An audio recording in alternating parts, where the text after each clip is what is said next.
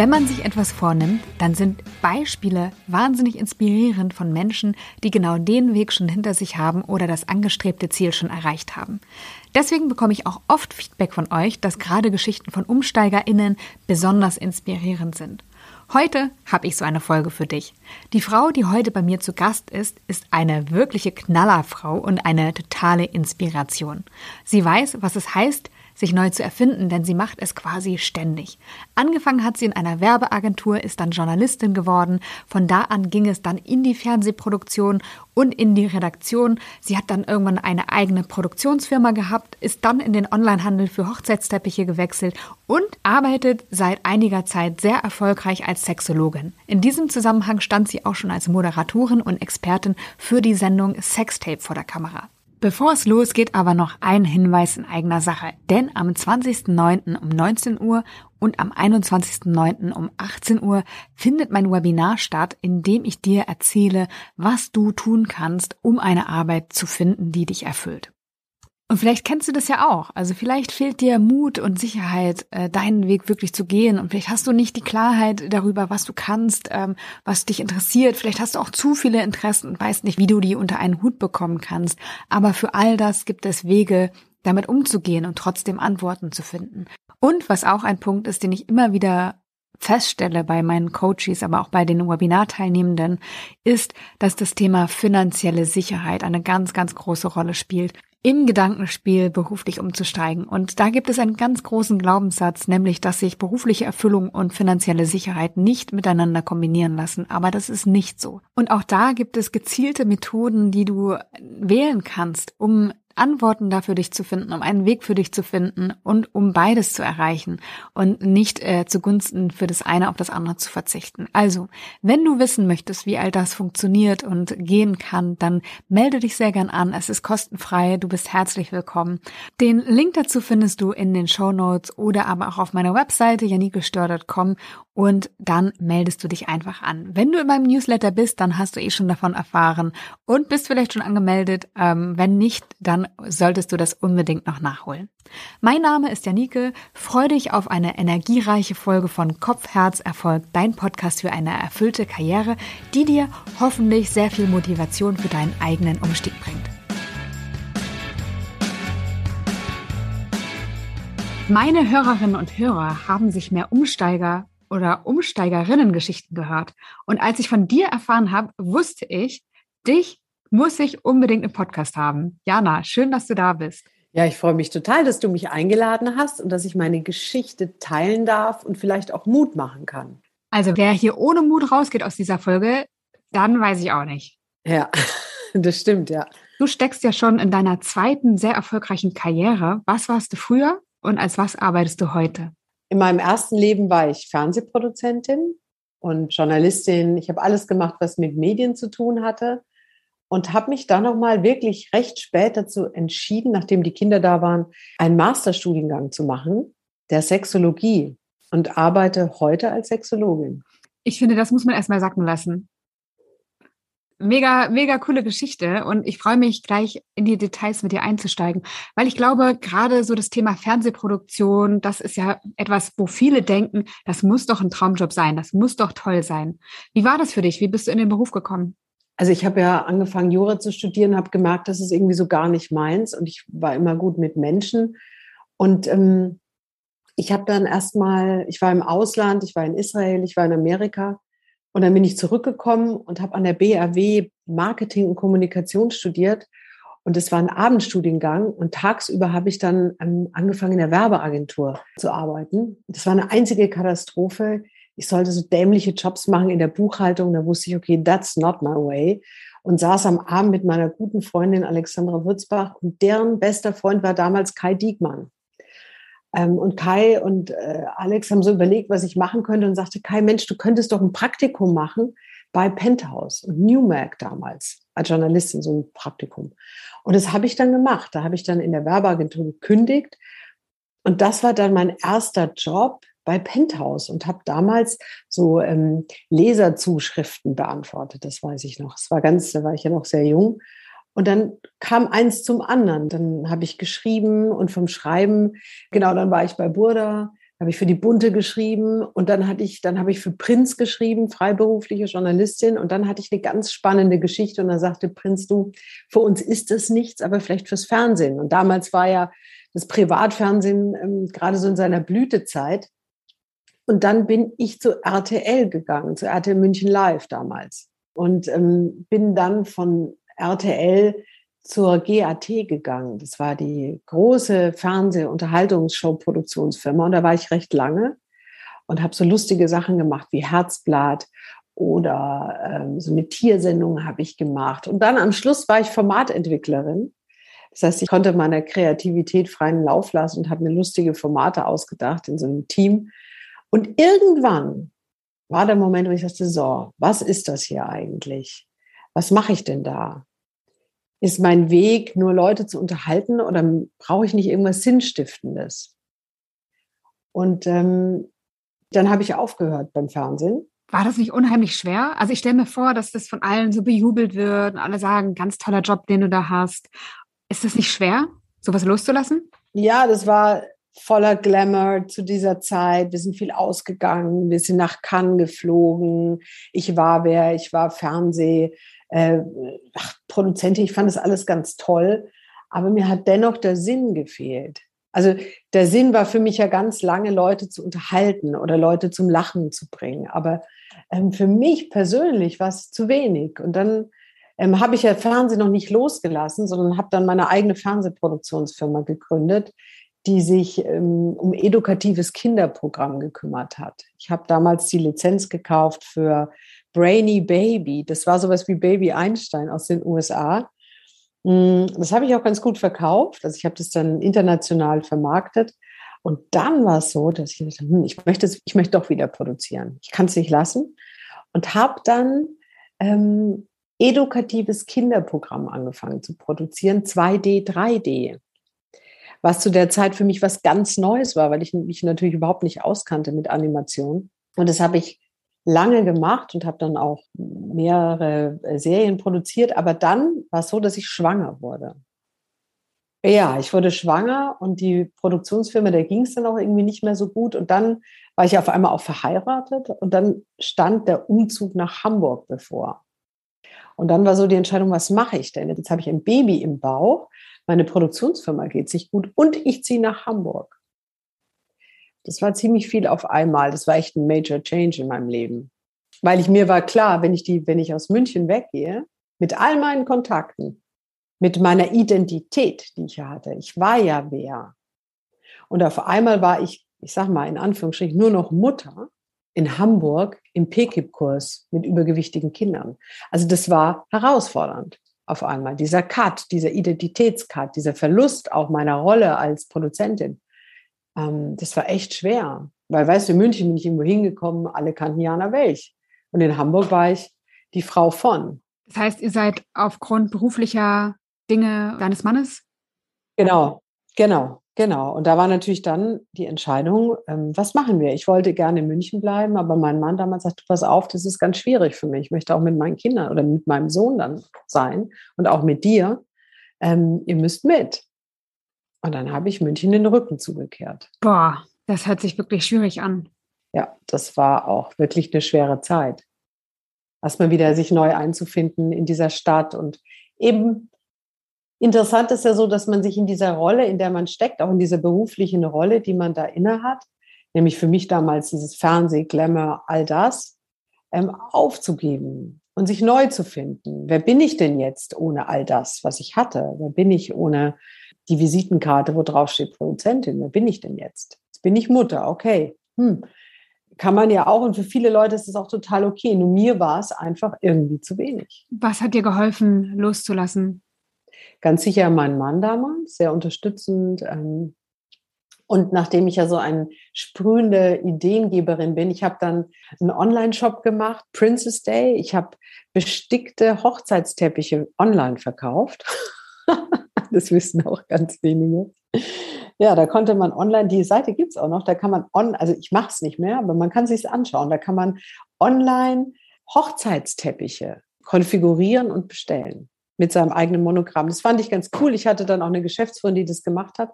Aber es war nicht meine Erfüllung. Und ich war ganz lange auf der Suche, was mache ich denn jetzt eigentlich? Wer bin ich jetzt? Wo will ich hin? Man sagt auch, dass es so die schwierigste Phase tatsächlich beim Umsteigen ist. Also es gibt eine ganz gute Studie dazu, die sagt, dieses zwischen den Identitäten zu sein, nicht mehr das Alte zu sein, aber auch noch nichts Neues zu sein, das ist eigentlich so das Schwierigste überhaupt an dem Thema, sich neu zu erfinden. Das ist zermürbend, ganz ehrlich, weil man steht ja schon auf, man hat zwar Aufgabe, klar in dem Fall dann die Kinder, aber mir hat es nicht genügt. Und ich, ich wusste gar nicht, wen kann ich denn fragen, wo kann ich denn hingehen, wer kann mir eigentlich helfen? Und ich habe gemerkt, diese Unzufriedenheit in mir ähm, ist, ist zermürbend, weil sie begleitet dich die ganze Zeit. Du fragst dich, und es geht, glaube ich, ganz vielen Menschen ähm, so, vielleicht auch du, der da gerade zuhört, dass man gar nicht weiß, was soll ich denn machen? Was sind meine Talente? Und dann sagt man, ja, du sollst das machen, was du am besten kannst. Na, jetzt bin ich Sexologin. ja, also, ähm, aber ja, wer bin ich? Was kann ich? Wo sind meine Talente? Was macht mir vor allen Dingen Freude? Was habe ich als Kind gemacht? Diese Gedanken, ähm, die hatte ich, aber ich hatte keine Lösung. Ich wusste es nicht. Wobei ich sagen würde, so aus dem, was ich von dir jetzt auch weiß, dass du schon gut darin bist, dich neu zu erfinden. Ne? Du bist in der Werbeagentur gestartet, dann bist du Journalistin geworden, dann bist du in den Fernsehbereich gegangen, dann hast du eine eigene Produktion gegründet, dann hast du online deine Teppiche an den Mann gebracht oder an die Frau oder an das Paar vielmehr. So, also du bist ja schon gut darin gewesen, dich immer wieder neu aufzustellen, immer wieder neu anzufangen. Und dann kam mir irgendwann die Idee, in den Bereich Sexologie zu gehen. Was war der Unterschied? Ich hatte damals ein ganz interessantes Gespräch mit so einem Coach. Und irgendwie innerhalb dieses Gespräches habe ich angefangen, diesem Coach Fragen zu stellen. Und das ganze Gespräch kippte. Und dann sagte der zu mir, weißt du was, jetzt habe ich eine halbe Stunde über meine Themen geredet und ich glaube, du musst Coach werden. Also da war irgendwie klar, dass meine Fähigkeit, Leute zu öffnen, meine Fähigkeit, Fragen zu stellen, neugierig zu sein. All das, was ich ja auch in meiner Fernsehproduktionskarriere als bei Castings gut machen konnte, dass das ein Talent ist, das ich vielleicht auch in einem anderen Aspekt meines Lebens anders ausführen kann. Eben mit Menschen zu arbeiten, aber nicht mehr in den Medien, sondern meine Fähigkeit, Leute zu öffnen, anders nutzen kann. Ich glaube, das war echt so ein Schlüsselmoment in meinem Leben, wo ich gemerkt habe, okay, vielleicht geht die Reise dahin. Und dann habe ich angefangen, mal so gucken, was könnte ich denn jetzt machen, so als Mutti, ne, mit wenig Zeit. Und habe dann, genau, habe beim Kinder- und Jugendtelefon eine Ausbildung gemacht. Eine Ausbildung zur ehrenamtlichen Telefonberaterin für Kinder und Jugendliche. Und das ging zwei Jahre und es war schon sehr ähm, systemisch. Und dann habe ich angefangen, da zu arbeiten.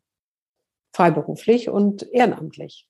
Und das war ganz toll, weil ich auf einmal gemerkt habe, ja, diese Fähigkeit kann ich auch hier gut an den Mann bringen oder ich habe ich hab einen Wert. Ich wollte ja was Sinnstiftendes machen. Ich wollte Leuten helfen. Ich wollte nicht mehr unterhalten. Ich wollte ihnen vielleicht neue Wege zeigen. Und diese Fähigkeit, die ich habe, Menschen Impulse zu geben und auch Mut zu machen, also wirklich so eine Mutmacherin, so sehe ich mich auch, konnte ich da wunderbar ins Telefon hauchen. Und so, das war so der erste Schritt in die Richtung, mal so testen, ja, vielleicht ist es was für mich. Und ich glaube, wenn man so eine Idee hat, was man vielleicht machen könnte, dann, dann kann man ja einen kleinen Schritt machen und schauen, ja, ist es schon die Richtung. Ich bin ja total deiner Meinung. Das ist auch so das Konzept. Auf der Basis berate ich auch Menschen und begleite sie auch, Schritt für Schritt zu gucken, Ideen aufzustellen, dann relativ risikoarm auch rauszugehen, zu fühlen, wie geht's mir da am Telefon? Zu fühlen, wie geht mir das von der Hand? Und bin da total begeistert von deinem Weg und wie du das intuitiv ja dann auch gemacht hast. Ja, ich denke, dass es immer darum geht, dass man seinem Herzen folgt. Ja? Weil wenn meine Intuition mir einen Impuls gibt und mein Ego mir aber sagt, ja, aber das ist, da kriegst du ja kein Geld dafür, äh, willst jetzt irgendwelchen Kindern helfen, äh, äh, mach doch lieber was, wo du Kohle verdienst. Du warst ja mal Fernsehproduzentin, jetzt sitze ich da in so einem verschrobenen Büro.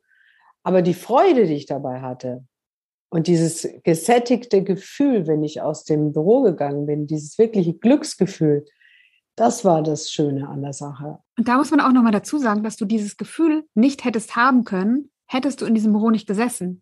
Wenn du das immer nur im Kopf durchgespielt hättest, dann hättest du dieses Gefühl nicht gehabt, das könnte mein Weg sein oder diesen Weg möchte ich weitergehen. Ja, weißt du, es gibt ja zwei Arten von Menschen. Ich glaube, es gibt Leute, die ihr ganzes Leben damit verbringen, sich vorzustellen, wie etwas sein könnte, wenn sie es tun würden. Und dann gibt es Leute, die einfach machen. Und ich bin jetzt mal ein bisschen krass, mir geht dieses Opfertum manchmal echt auf die Nerven. Und ich habe auch äh, früher in meinem Freundeskreis ganz viele Opfer angezogen, die, also ist jetzt gemein, ich weiß, aber ich sage es trotzdem, die immer klagen, die immer unzufrieden sind die sich dann aber an dem Enthusiasmus von anderen nähren und aber ihren ganzen Müll abladen und nicht in der Lage sind, etwas zu verändern, aus verschiedenen Gründen. Und die Gründe mögen ja auch für diese Person in dem Moment so schwerwiegend sein, dass sie es nicht verändern können. Aber ich möchte jeden, der, der, der unglücklich ist in seinem Job oder in dem, er tut, den Mut schenken, sagen, ja, ich, ich, kann, ich kann Dinge verändern. Ich bin auch so groß geworden. Mein Vater hat Auschwitz überlebt. Ich habe ähm, ich hab so eine ganz, ähm, ich glaube, ich bin anders groß geworden. Ich bin groß geworden mit der Vision, dass ich alles kann, wenn ich will. Wenn du einen Vater hast, der sowas überlebt hat, dann bist du irgendwie so, ähm, dann wird dir klar, man kann alles erreichen, wenn man an sich glaubt. Und dieses, ich sage mal so, diesen Vibe habe ich wahrscheinlich mit in die Wiege bekommen, so dieses, du kannst alles schaffen. Ich glaube an dich. Und im besten Fall glaubst du auch an dich selber, weil wenn nur andere an dich glauben, nützt es ja auch nichts. Wie bist du dann zum Thema Sex gekommen? Hm. Also ich glaube, ja, das ist ja auch interessant. Also Sexualität war schon immer etwas, was mich interessiert hat. Ich glaube, ich war schon immer ein sehr sinnlicher, ähm, sexuell interessierter Mensch und hatte auch früh Freunde, die sich dafür interessiert haben, witzigerweise. Und ähm, ich habe auch gemerkt über meine Beziehungen, die ich hatte in meinem Leben, wie wichtig mir ist, eine erfüllte Sexualität zu leben und wie schwer es mir damals fiel, darüber zu sprechen. Also ich, ich wusste zwar, ich bin sexuell, aber ich hätte es ganz oft oder ich habe mir ganz oft damals nicht getraut zu sagen, was ich will oder nicht will. Und da bin ich auch ein Stück weit dran schuld oder ein Stück weit nehme ich das auf meine Kappe, dass ich wahrscheinlich viele Beziehungen länger und ähm, anders gelebt hätte, hätte ich diese Fähigkeit gehabt zu sprechen. Ich konnte gut über Sex reden, aber nicht über meine eigene Sexualität. Und ich glaube, ich wollte forschen. Wir sind ja alle, wir wollen ja immer unsere eigenen Wunden heilen und ähm, begeben uns dann auf die Suche, wie wir das können, im besten Fall. Und so kam ich zur Sexualität. Ich wollte erfahren, was ist es bei mir? Warum, was, was ist da so schwierig? Weißt du es heute? Ja, heute weiß ich das, ja. Ja, ich weiß das total. Ich, ich weiß auch, mein erstes Gespräch an der Uni war ähm, mit meiner Dozentin damals. Sie fragte mich, wirklich, erstes Gespräch sie, ja, wie, ähm, wie masturbierst du? Ich habe die angeguckt. Ich dachte, äh, kannst du, nee, nee ich glaube, sie hat auch gefragt, kannst du beim Masturbieren kommen? Wie ist es? Und ich habe die angeguckt, dachte mir, ich bin irgendwie, bin irgendwie ganz falsch jetzt. Glaube ich jetzt nicht, ja, so. Und ähm, ja, und dann sagt sie, ja, weil wenn du das nicht könntest, also wenn du, wenn du beim Masturbieren nicht kommen kannst, selber, dann ähm, müsste ich da auch erstmal einen Kurs belegen, so quasi. Aber ich konnte das, also konnte ich dann weitergehen. Aber das war, wow, und da geht's echt ans Eingemachte. Ne? Also das ist schon, ja. Und das habe ich gelernt über die letzten ja, acht, neun Jahre. Heute ist es für mich wie, wenn der Bäcker von der Semmel redet, rede ich über Sexualität. Hast du den Sinn gefunden für dich in deinem neuen Beruf oder in deiner Berufung? Also ich bin ja jemand, der sich immer weiterentwickelt. Ähm, und ich glaube, dass ich immer weitergehen möchte. Der Sinn der weitere Sinn für mich ist es, Menschen zu begleiten. Ob ich jetzt für immer und ewig sie nur hauptsächlich auf ihrem sexuellen Weg begleite, weiß ich nicht. Kann auch sein, dass sich das verändert. Aber mir geht es darum, Menschen zu inspirieren, authentisch zu sein, authentisch zu kommunizieren, authentisch zu lieben und authentisch zu leben und damit auch ihr Glück zu finden. Weil ich glaube, nur dann können wir wirklich glücklich sein, wenn wir ganz nah bei uns sind und in der Lage sind, unsere Bedürfnisse ehrlich zu kommunizieren. Und ich glaube auch nicht, dass das alles über Selbstliebe geht. Also ich mache mir da gerade ganz viel Gedanken. Also es ist ja das große Thema Selbstliebe und alles aus mir heraus und alles aus mir alleine am besten auch noch und ganz alleine. Ich glaube das nicht. Ich glaube, dass wir viele Sachen in der Gruppe heilen. viele Dinge sich über Partner oder über ähm, gute Freunde, dass man die viel besser aufarbeiten kann als so ganz alleine. Und auch schneller zum Vorschein kommen, ne? Ja, weil wie kannst du selber immer dein Spiegel sein? Dreh, wir drehen uns ja so auf dem Kreise und die Leute vereinsamen ja auch. Das ist ein großes Thema unserer Zeit. Und wenn ich keinen Spiegel habe, dann fällt es mir immer schwerer, meinen Weg zu finden. Dann, wie soll ich das machen?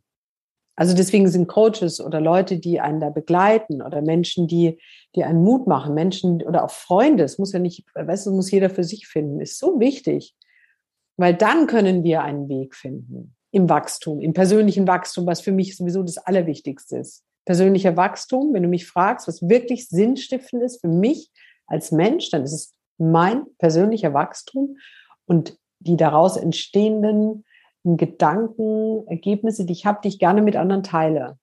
Das heißt für mich immer Fortbildung, immer Weiterbildung, immer neu, neuer Wachstum, neues Lernen. Ich gehe jetzt eine Woche in so ein Primary Childhood Retreat ohne Handy, acht Tage. Nur, du gehst dahin und es geht nur um deine innere Kindheilung. Harter Tobak, kann ich dir sagen. Aber ich habe, ähm, ich lasse mich auf das Abenteuer ein, weil im besten Fall werden wir eine bessere Version unseres jetzigen Seins. Es wird hochphilosophisch gerade, merke ich. Du hilfst ja mit deiner Arbeit auch, dass es weniger Scheidungen gibt. Das würde ich so gar nicht sagen. Nein? Das ist ein interessantes Statement, das du da gerade sagst. Ich hau's einfach mal so raus. Ich äh, habe den, den Schluss gezogen aus einem anderen Podcast, den ich mit dir gehört habe, ähm, wo du gesprochen hast über zwei Säulen, die es gibt in einer Beziehung. Äh, einmal die Sexualität und dann auch den Bereich Liebeszärtlichkeit, also im Alltag füreinander da sein. Ähm, und du hast gesagt, äh, sinngemäß, ich hoffe, ich zitiere dich richtig, dass wir häufig auch gut funktionierende Paare, wenn sie eine dieser Säulen vernachlässigen, das ganze Haus ins Wanken bringen. Das stimmt, weil ähm, am Anfang einer Beziehung die Menschen natürlich ganz viel in die Säule der Sexualität investieren und irgendwann hören sie damit auf. Und irgendwann kippt das Ganze eben und sie fangen an, in diese Säule der Zärtlichkeit, Rituale und so weiter zu investieren. Und insofern weiß es gar nicht, ob Scheidung, ich würde sagen, eine gesunde Beziehung oder eine Beziehung meiner Meinung nach hat längere Chancen, wenn beide Säulen bedient werden. Also wenn ich das Thema Sexualität genau, genauso viel Raum schenke wie der Hausbau. Aber oftmals sublimieren wir diese Lust in, in andere Dinge, eben in Hausbau oder äh, noch ein Kind. Also Sexualität braucht Raum. Sonst verkümmert sie. Und was ist eine Beziehung? Es sei denn, es ist für beide im Consent und für beide in Ordnung. Aber was passiert mit einer Beziehung, die keine oder wenig, ich sage gar nicht Sexualität, sondern Erotik lebt? Was ist dann noch? Wenn es für beide okay ist, fein. Aber meistens ist es ja so, dass es einem fehlt, einer Person. Und ich merke, dass es den Menschen gar nicht so um Sex geht, sondern es geht ihnen ganz oft eben um diese intimen Begegnungen um die Nähe, um den Kontakt. Also wann bin ich mit meinem Partner wirklich im Kontakt? Wann habe ich das Gefühl, dass er präsent ist? Das fängt ja schon beim, beim Nachhausekommen an. Da kommt der eine rein, der andere sitzt da, dann Bussi, Bussi, nochmal so ein Schulterklopfen am besten noch. Ne? So was gibt's, Mutti. Da, da hört's doch auf.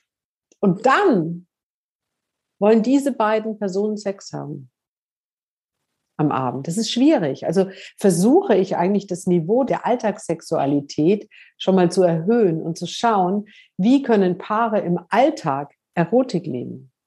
Wie ist das machbar? Ja, wir haben alle viel zu tun, werdet ihr jetzt denken, die dazuhören. Wir haben so viel zu tun. Ja, die Kinder und ich habe keine Zeit für sowas und bla bla bla. Meiner Meinung nach, ja, wir haben viel zu tun, aber es gibt Möglichkeiten. Oder? Ja, welche sind denn das? Ja, es geht einmal immer wieder um dieses Bewusstwerden. Also sich einfach erstmal klar machen, wo bin ich denn gerade in meiner erotischen Beziehung? Was ist unser Status quo? Wann fühle ich mich als Frau begehrt in einer Beziehung? Wann fühlt der Mann sich gesehen? Was ist mit Verführung? Wann habe ich mir das letzte Mal Gedanken über Verführung gemacht? Wann zeige ich mich verführerisch oder bin ich eher auf dem Weg der Antiverführung. Die ist sowieso ganz geil. Frauen sind Meister der Antiverführung.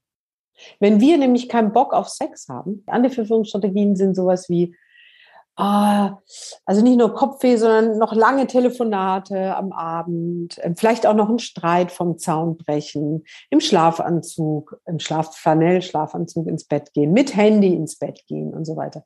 Also sind alles Anti-Verführungsstrategien. Ich sehe auch immer so Wäschetrockner in Schlafzimmern, Fernseher, die laufen, Strümpfe, die an sind. Also es ist so obvious, dass man dann kein, also man bereitet sich nicht auf einen auf eine erotische Begegnung vor.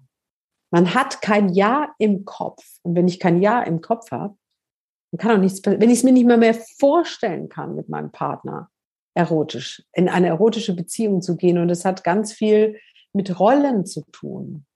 Erlaube ich es mir, meinen Partner in der Rolle des Liebhabers noch zu sehen? Oder ist jetzt nur noch der Papi? Oder der Versorger? Oder mein bester Kumpel? Ja, Kumpel. So.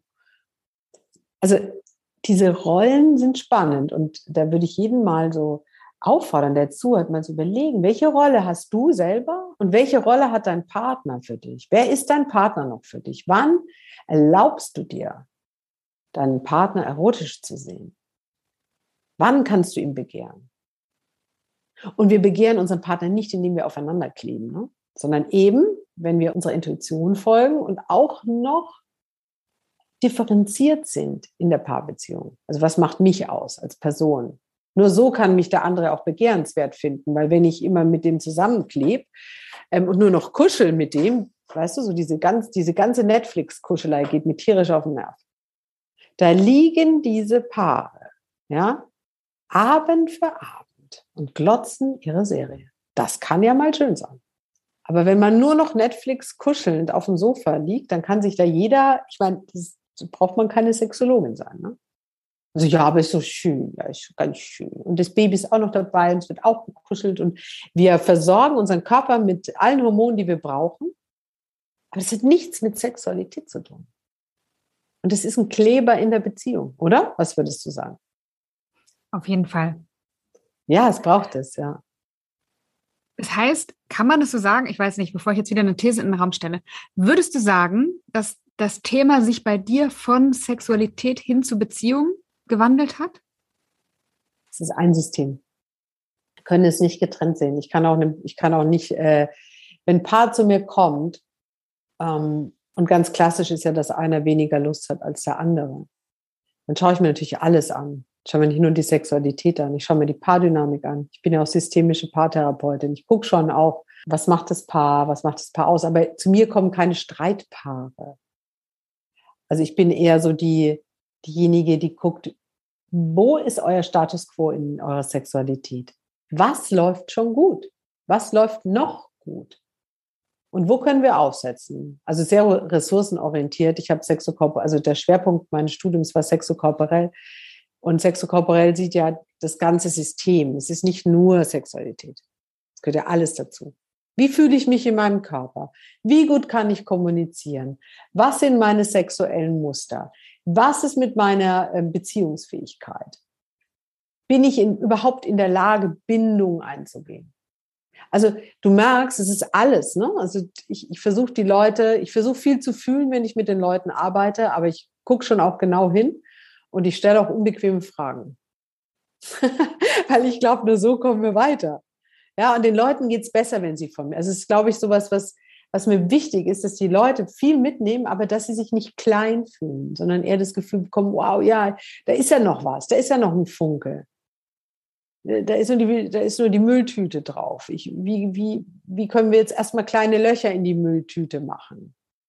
Damit die Leute wieder atmen können, damit dieser Druck raus ist. Dieser sexlose Druck macht Paare mürbe. Und vor allen Dingen, wenn Menschen nicht über ihre Sexlosigkeit sprechen, weißt du, wenn das so toxisch vor sich hinschlummert. Passive Sexlosigkeit ist ein Killer. Aktive Sexlosigkeit ist machbar. Also wenn ein Paar sagt, pass auf, äh, wir haben keinen Sex und ich, ich fühle mich gar nicht danach und ich möchte jetzt vier Wochen Sexpause, ist für den anderen viel leichter, als wenn nichts passiert und man immer so merkt, oh, der vermeidet ja alles, der, der küsst mich ja nicht mal mehr mit Zunge. Oder ich küsse ihn nicht mehr mit Zunge, weil dann kriegt er ja eine Erektion. Und wenn er eine Erektion hat, dann will er vielleicht auch noch Sex und ich habe keine Lust auf Sex. Also küsse ich ihn nicht. Also vermeiden diese Paare oft kleine Sexualitäten. Und ich bin mir ganz sicher, dass jetzt Leute zuhören, die das kennen. Weil es ist ganz weit verbreitet.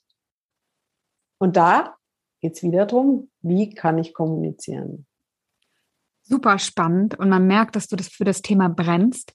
Ich würde gerne nochmal mit dir eingehen auf das Thema, wie bist du Sexologin geworden? Du hast gesagt, es war ein Studium notwendig, das war irgendwie so ein großes Ding. Wie hast du es gemacht? A. Und B, wie konntest du die Entscheidung treffen, dieses Invest auch zu tätigen? Ja, das war gar nicht leicht, weil ich hatte zwei kleine Kinder zu der Zeit.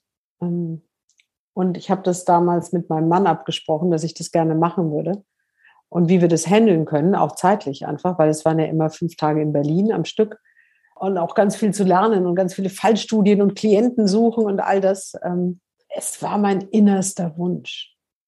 Ich wollte das. Da gab es kein Vertun mehr. Ich, ich wollte das schaffen und ich war kurz davor abzubrechen, als die Masterarbeit losging. Das war der Albtraum. Also es war wirklich das Allerschlimmste, was ich je in meinem Leben gemacht habe, glaube ich. Diese, weißt du, vor mir dieser Albtraum von, ich weiß nicht, 140 Seiten. Und wie soll ich das schaffen? Das war, das war sehr herausfordernd für mich. Und geschafft habe ich es nur, weil ich wusste, das ist mein Weg. Ich habe das, ich habe meiner Intuition vertraut, ja, das möchte ich machen. So war das. Sonst geht das nicht. Du kannst nicht was komplett anderes machen. Wenn du nicht wirklich dahinter stehst, dann ist es halbherzig. It doesn't work. Du hast ja auch die Uni überzeugt, dich direkt für den Masterstudiengang zuzulassen, richtig? Ja, ja. Wie hast du das gemacht? Ja, das war ja auch nochmal so. Ja, das war ganz doof, weil es gab damals, also ich hatte mich schon angemeldet, es gibt beim ISP, das ist so ein, ähm, kann man Sexualtherapeuten Ausbildung machen. Da hatte ich mich angemeldet, ich habe alles schon fertig gehabt und dann lese ich zufällig von einem Masterstudiengang der Sexualität. Also der Sexologie, dachte ich mir, Mist, das möchte ich machen. Ich möchte ein Studium machen. Ich möchte gar keine Ausbildung machen. Ich möchte ein Studium machen. Dann habe ich da hingeschrieben. Dann haben sie gesagt, ja, eigentlich ist schon die, die Frist und jetzt müsste ich, hab, ob ich einen Bachelor habe. Nee, habe ich nicht. Ich habe keinen Bachelor. Ja, ist ganz schlecht. Kein Bachelor ist ganz schlecht. Dann müsste ich jetzt erstmal zum Vorstellungsgespräch kommen, damit die mich kennenlernen. Bin ich da hingefahren und dann habe ich gesagt, ja, ich möchte das unbedingt machen und kann man das nicht irgendwie umgehen, diesen Bachelor? Und dann sagten die, ja, das kann man, wenn man eine Zulassungsprüfung macht. Ja, mache ich. Zulassungsprüfung, super, hört sich prima an. Ähm, aber ich wusste nicht zu der Zeit, dass diese Zulassungsprüfung auch nicht so einfach ist, weil da muss man eine Bachelorarbeit schreiben und man, man muss eine Prüfung ablegen, die quasi diesen Bachelor dann, ja, weil ich den ja nicht hatte, ähm, der das dann oder der dich zertifiziert, dass du quasi so gut bist wie jemand, der einen Bachelor hat. Du brauchst eine gewisse Berufserfahrung ähm, die du nachweisen musst. Und das hatte ich ja, weil ich ja viel pädagogisch gearbeitet hatte mit Kindern damals und habe ja auch schon eben ehrenamtlich gearbeitet. Und das hat mir ehrlich gesagt den Arsch gerettet, weil diese Stunden, die ich ehrenamtlich als Beraterin gearbeitet habe, die haben dazu beigetragen, dass ich ähm, überhaupt zugelassen wurde für diese Bachelorprüfung. Und das habe ich dann gemacht und habe da ähm, meine Bachelorarbeit geschrieben. Und dann war das eine ganz schwierige Prüfung, die man ablegen musste für diesen diese Bachelorprüfung. Und ähm, ja, so war das. Und dann habe ich das bestanden. Ich möchte jetzt noch mal kurz an alle, die zuhören, den Wink geben, gerne nach Wegen zu suchen. Also ihr seht das an dem Beispiel von Jana. Es gibt fast immer Mittel und Wege, zum Ziel zu kommen. Und manchmal braucht es ein bisschen Kreativität. Ganz oft braucht es ein Dranbleiben und ein Ich will das im Kopf und dem dann nachzugehen und dem zumindest mal zu fragen. Ja, und nicht gleich aufgeben. Also wirklich, wie du sagst, dranbleiben, nicht aufgeben, Lösungen suchen, sich nicht selber sabotieren. So nach dem Motto, ich bleibe lieber in meinem Opfertum und ich sabotiere die Möglichkeiten, die mir vielleicht auch andere, ähm, weißt du, was, was mir das Schicksal vielleicht darbietet und, ähm, und macht und tut das alles so ab, so der kann ich nicht, schaffe ich ja eh nicht. Also diesen Spruch schaffe ich ja eh nicht, den kann man sich einfach streichen, weil du schaffst alles, wenn du dran glaubst. Und du musst es wirklich wollen und du musst machen. Also nur sitzen und warten, dass was passiert, da wird nichts, nicht viel passieren. Also machen. anstatt nur warten. Und einfach mal machen, probieren, schauen. Los geht's, auf geht's, hopp. So. Würdest du sagen, dein Berufsleben ist heute besser als früher oder ist es einfach nur anders? Nein, es ist viel besser, weil ich ja nicht nur, ich arbeite ja nicht nur als Sexologin, sondern ich habe ja letztes Jahr die Sendung moderiert, ich mache viel Medienarbeit, ich darf schreiben, ähm, mache viele Kooperationen. Ich habe eine ähm, Kosmetikserie jetzt entwickelt für Frauen. Also dieses Untriebige, das ich in mir habe, ähm, das bleibt natürlich. Außerdem habe ich vor zwei Jahren auch noch ein Klebeband entwickelt, ähm, wo man immer den Anfang findet und war damit bei das Ding des Jahres. Also ich, ich glaube, ich bin jemand, der hat Ideen und dann müssen die realisiert werden, auch wenn sie nicht erfolgreich sind. Scheiß drauf. Also man muss auch einstecken können und man muss bereit sein oder man kann bereit sein, muss darf ich auch nicht mehr sagen, man kann bereit sein, ähm, dass man sagt, ja, wenn ich mir jetzt zum Beispiel noch ganz kurz diese Geschichte von meinem Klebeband anschaue, ja, also ich hatte diese Idee von einem Klebeband, wo man immer den Anfang findet, weil es mich so genervt hat, dass man so stundenlang an diesem Band rumknubbelt. Und dann hatte ich auch eine Idee, wie das zu sein hat. Und dann habe ich angefangen, Produzenten zu suchen, der das Klebeband herstellen kann. Es hat ewig gedauert, weil es war ganz kompliziert. Also das kann man nicht einfach so herstellen. Und dann habe ich zufällig den damals den Chef von der TBWA kennengelernt, von der Werbeagentur, und habe gesagt, du, ähm, dann sagt er, was, was machen Sie beruflich? Sag ich, ja, ich bin Sexologin, aber eben auch Erfinderin von diesem Klebeband. Sagt er, ah, das ist ja toll. Wollen Sie das mal bei uns präsentieren? Und ich so, ja, mache ich. Dann habe ich das präsentiert, fanden die super, die Idee. Und dann zeitgleich hatte ich mich beworben bei das Ding des Jahres. Jetzt ist dieses Produkt nie geflogen, aber rückblickend, was für mich so wertvoll war, ich habe vor 500 Leuten in einem Studio mein Klebeband präsentieren müssen. Und ich hatte panische Angst, vor Menschen zu sprechen. Also ich hatte Out-of-Body-Experiences, wenn ich vor Leuten sprechen soll. Ich hatte wirklich, das kann man sich nicht vorstellen, wenn man mich kennt, aber ich hatte so Panik, vor Leuten zu reden. Richtig, so wie nennt man das so Bühnen, ich kann nicht reden. Und durch diese Sendung, das Ding des Jahres, wo ich ja live sprechen musste, habe ich es geschafft, meine Angst zu überwinden. Und rückblickend hat das dafür gesorgt, dass ich dann später auch wieder moderiert habe oder dass ich heute so selbstsicher hier sitzen kann und reden kann. Das wäre früher für mich nicht machbar gewesen, weißt du?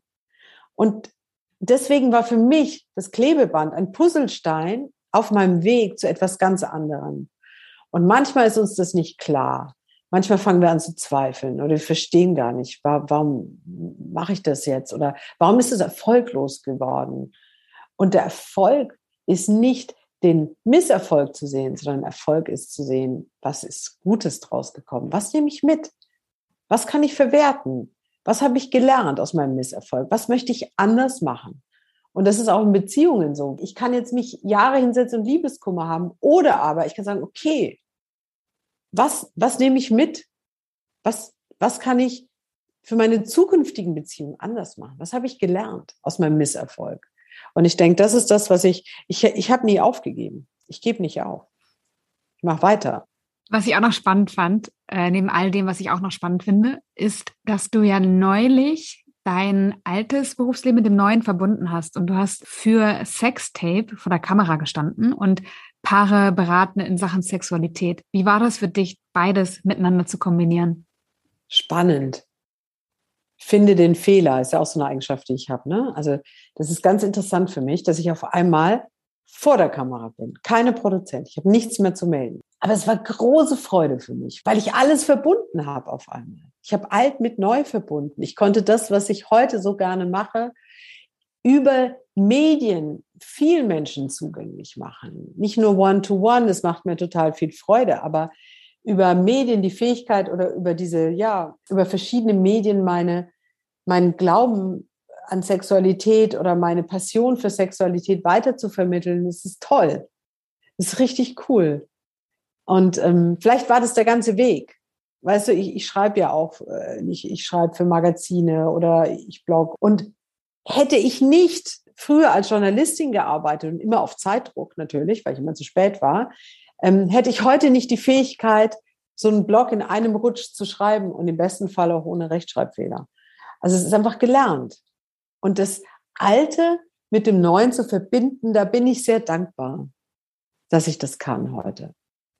Und es wird oftmals erst später deutlich, wie die Sachen zusammenfallen, was, warum das jetzt doch alles Sinn ergibt, so wie man es gemacht hat und äh, wie einem das dann dienlich sein kann.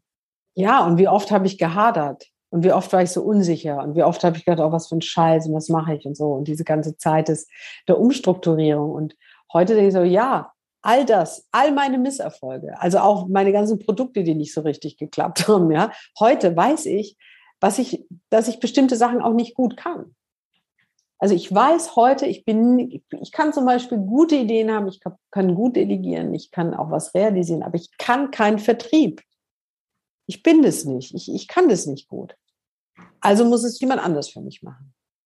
Und jetzt in der, in, in meinem neuen Projekt, dass ich da, äh, das nächstes Jahr auf den Markt kommt, da habe ich einen Partner gefunden, der das alles kann, was ich nicht kann. Aber früher habe ich mir das gar nicht eingestanden. Früher habe ich gedacht, das kann ich alles, kann das alles alleine.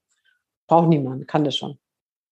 Das geht nicht. Du brauchst immer Leute oder du brauchst ein Team oder Unterstützung. Und auch diese Unterstützung anzunehmen und seine eigenen, weißt du, sozusagen, das sind, das sind meine Assets und das kann ich nicht so gut und das mal aufzuschreiben und zu schauen, wo bin ich wirklich gut und wo brauche ich Unterstützung. Ähm, und dann kann man, dann kann man echt vorwärts gehen im Leben. Man muss ehrlich sein zu sich. Ich glaube, das ist sowieso immer, dass man kann nur ehrlich sein und dann und dann vorwärts gehen. Jana, welche Botschaft hast du für Menschen, die jetzt vielleicht zuhören, das Gefühl haben, beruflich festzustecken? Also ich glaube ja, da war schon mega viel drin. Wenn du abschließend noch mal was sagen könntest, was wäre das? Oftmals ist es ja so, dass uns alte Geister zurückhalten, etwas Neues zu machen. Alte Misserfolge. Und ich würde jedem empfehlen, diese Misserfolge einmal neu anzuschauen und zu gucken, was ist vielleicht gar kein, vielleicht was, war das gar kein Misserfolg, sondern es kann dein Motor sein für etwas Neues. Und dass wir dieses, dieses Unglücklichsein in Jobs oder auch in Beziehungen dafür nutzen können, es in eine positive Energie umzuwandeln, die uns vorwärts treibt, die uns auch verändern lässt. Und dass wir alle, dass, dass wir als Menschen veränderbar, also wir können uns verändern, wir können die Dinge angehen und an sich zu glauben. Und ähm, den Mut nicht zu verlieren, auch in dieser oftmals sehr herausfordernden Zeit. Jana, so schön, dass du mein Gast warst. Du bist sau cool, finde ich. Ähm, und mit Sicherheit eine Bombeninspiration für ganz viele Menschen auf dem Weg in Richtung berufliche Erfüllung. Danke dir. Ja, ich habe zu danken. Ähm, hat mir ganz viel Spaß gemacht und ja, ich hoffe, dass ich ein paar Impulse versprühen konnte, die Leute jetzt vielleicht inspirieren, erstmal drüber nachzudenken, weil ich glaube, der erste Schritt ist erstmal wahrzunehmen, nachzudenken und sich einzugestehen, ja, ich bin nicht zufrieden, ich möchte was verändern. Und ich denke, das ist so, spread the spark. Danke dir dafür. Ich danke dir. Tschüss.